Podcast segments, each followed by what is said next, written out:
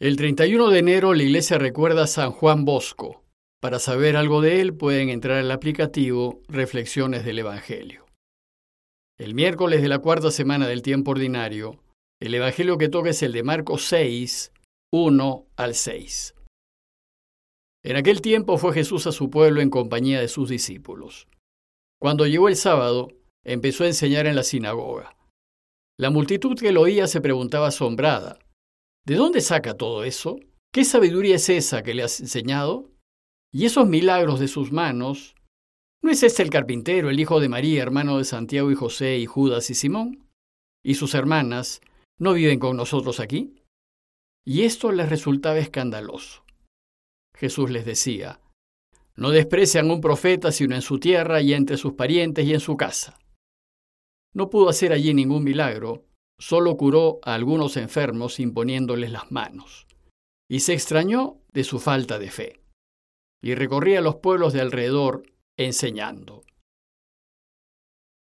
Hemos terminado de reflexionar en los cuatro milagros y prodigios en donde Jesús se nos ha revelado como el Mesías. Y hemos visto que calma tempestades, libera a los hombres del mal, devuelve la salud a la gente y vence a la muerte dando vida. Sin embargo, sus discípulos aún no caen en cuenta que Él es el Mesías esperado. No comprenden y les va a tomar tiempo descubrirlo. Recién lo harán a partir de su resurrección. En el presente pasaje, Marcos nos relata la vuelta de Jesús a su pueblo, a Nazaret, en compañía de sus discípulos. El relato busca mostrarnos que Jesús no solamente fue rechazado por las autoridades político-religiosas de Israel, ni solo por su familia, sino también por los de su propio pueblo, por aquellos que conoció y con los que convivió por más de 30 años de su vida. Bueno, pues Nazaret se encuentra también en Galilea, a unos 48 a 50 kilómetros de Cafarnaúm. Y según Marcos, parece que Jesús no había vuelto a su pueblo desde hacía tiempo, tal vez desde que lo dejó para ir a Judea a hacerse bautizar por Juan. Desde entonces, algunas cosas habían cambiado. Jesús partió solo a Judea y ahora, después de un tiempo, vuelve a Nazaret, pero acompañado de un grupo de discípulos. Nazaret era un pueblito muy pequeño, alejado de los caminos principales, tranquilo, sencillo y desconocido. Y en ese pueblito Jesús se crió y creció. El pueblo estaba conformado por unas cuantas familias, clanes o grupos familiares, dedicadas principalmente al pastoreo, y seguramente todos se conocían. Vivían en sencillas casitas de uno o dos cuartos, medio excavadas en la roca de la montaña y cerradas por la parte delantera. Y como todo pueblito, tenían su pequeña sinagoga y su fuente de agua. En Nazaret vivía su clan familiar, esa familia ampliada a la que perteneció y en la que creció. Allí sin duda de niño jugó con los de su edad y seguramente con ellos concurrió a la sinagoga para la catequesis infantil. Y cuando fue más grande, aprendió el oficio de carpintero en el taller de José su padre. Seguramente allí trabajó hasta que tuvo unos 30 años. Después, lo dejó todo y partió a Judea a hacerse bautizar por Juan. Hemos pues de suponer que al volver, todo el pueblito lo recibió con alegría. Y Marcos nos dice que cuando llegó el sábado se puso a enseñar en la sinagoga. Parece que leer y enseñar en la sinagoga era algo que Jesús solía hacer. Pero esta vez sus enseñanzas causaron un asombro inusitado. Esta vez la multitud al oírle quedaba maravillada y decía, ¿Y de dónde le viene esto? ¿Y qué sabiduría es esta que le ha sido dada? Marcos no nos dice lo que enseñó, pero lo que dijo ciertamente maravilló a la gente, a tal punto que no podían entender cómo es que Jesús pudiese hablar con tanta sabiduría. Sin embargo, parece que no solo enseñó con sabiduría, sino también da la impresión de que realizó algunas curaciones, pues la gente dijo, ¿y esos milagros hechos por sus manos? Probablemente se trató de las curaciones por imposición de manos, pues hacia el final dice que solo curó a algunos enfermos imponiéndoles las manos. Pero, si bien ellos están impresionados de lo que dice y hace Jesús, no reconocen ni aceptan que esté lleno del Espíritu de Dios. Entonces, desconcertada, la gente no podía creer lo que estaba viendo y oyendo. ¿Cómo es posible que Jesús enseñase lo que estaba enseñando y pudiese curar imponiendo las manos? Pues antes, cuando vivió entre ellos, jamás hizo algo parecido. Era uno más, como todos en el pueblo. Tal vez solo lo distinguía su extraordinaria inteligencia. El asombro se debió a que ese Jesús que conocieron desde niño nunca dio muestras de tanta sabiduría ni hizo nada parecido a curaciones milagrosas. Por eso dice el texto que se escandalizaban a causa de él. La palabra escandalizar viene del griego y significa propiamente dejarte desconcertado, quitarte el piso, hacerte caer. Aquí tiene el sentido de sorpresa impactante, aquella que te hace caer del asiento. Inmediatamente la reacción de la gente fue comparar al Jesús que tenían al frente con el que ellos habían conocido de niño y de joven, y lo primero fue asegurarse que era el mismo. Por eso se preguntan, ¿acaso no es este el carpintero? Según Marcos, el oficio de Jesús fue la carpintería que sin duda heredó de José. El texto en griego dice propiamente artesano, pero la tradición ha entendido que fue un artesano carpintero. De esto vivía y con esto mantenía a su madre. Tal vez fue el carpintero del pueblo y todo trabajo de carpintería se lo remitían a él. Inmediatamente después la gente hace referencia a su madre. ¿No es este el hijo de María? A ella la conocemos, vive en nuestro mismo pueblo. Ella lo ha dado a luz.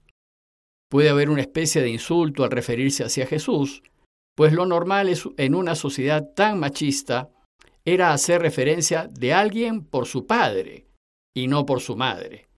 Pero podría ser que no se mencione a José, pues según la tradición hacía mucho tiempo que habría fallecido. Por último, la gente, sorprendida, cita a su clan familiar.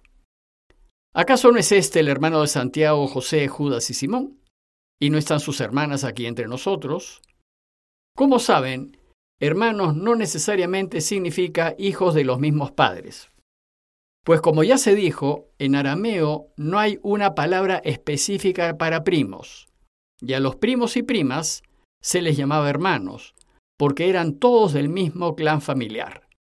Por tanto, aquí la gente del pueblo se refiere al amplio grupo familiar conformado por tíos, primos y primas, quienes entre ellos se consideraban y llamaban hermanos.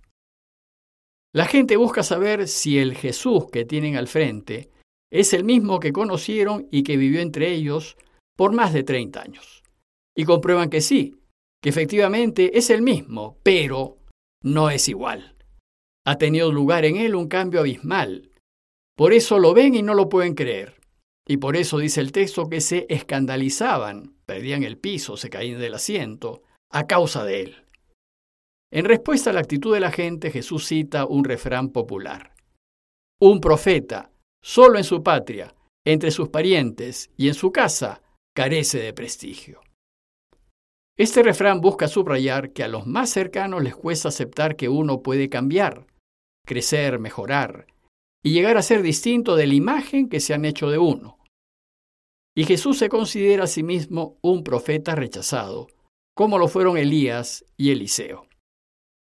Toda esa tensión que se generó con el regreso de Jesús nos debe llevar a pensar que durante su infancia, juventud y temprana adultez, Jesús debió haber sido un judío total y absolutamente normal, un campesino más, y nada lo debió distinguir de sus semejantes, excepto, como ya se dijo, su inteligencia extraordinaria, que tal vez, por su modo discreto de ser, no la hacía notar. Lo cierto es que durante sus años en Nazaret Jesús pasó totalmente desapercibido. Fue uno más, un honesto carpintero del lugar. Fue tan normal que nada de lo que dijo o hizo durante esos primeros 30 años de su vida pudo hacer prever que él podía ser el Mesías esperado. Pero ahora Jesús se presenta en su patria como un profeta inspirado por el Espíritu de Dios. Se aparece ahora como un sabio profeta y los suyos no quieren darle crédito pues lo conocieron como era. Ellos sabían que era solo un artesano del lugar y por eso ahora se resisten a aceptarlo como es. Y aunque dicen conocerlo, en realidad no lo conocen, pues se preguntan asombrados, ¿de dónde le viene toda esa sabiduría?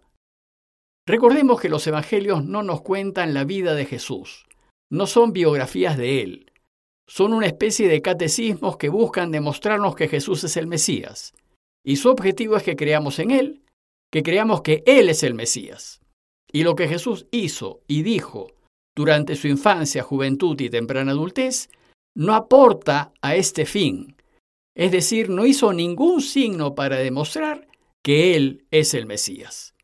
Por eso los evangelistas nada nos dicen de su infancia y juventud. Esa etapa de su vida no interesó para el objetivo de los evangelios. En conclusión, este relato nos hace ver que su propio pueblo lo rechazó. Y para subrayar este rechazo, el texto ni siquiera menciona su nombre, para referirse a él, solo usa pronombres despectivos como este o ese. Marcos nos dice que Jesús se maravilló de la falta de fe de sus paisanos y concluye diciendo que no pudo hacer allí ningún milagro. Los milagros están íntimamente relacionados con la fe en Jesús, pues el milagro supone la colaboración, participación de uno, y si uno no pone de su parte, si uno no confía, el milagro no sucede. Y si no crees que Él te puede curar, entonces no te vas a curar, pues Dios nunca se impone sobre la persona. Y como la mayoría de los de Nazaret no creyeron en Jesús, Él no pudo hacer allí ningún milagro salvo, dice el texto, unos pocos enfermos que sí creyeron en Él, y a ellos los curó imponiéndoles las manos. Pidamos a Dios su gracia para conocer más profundamente a Jesús y así enamorarnos más de Él y de su camino, y nos animemos a seguirlo sin condiciones. Compañía de Jesús, Jesuitas, Perú.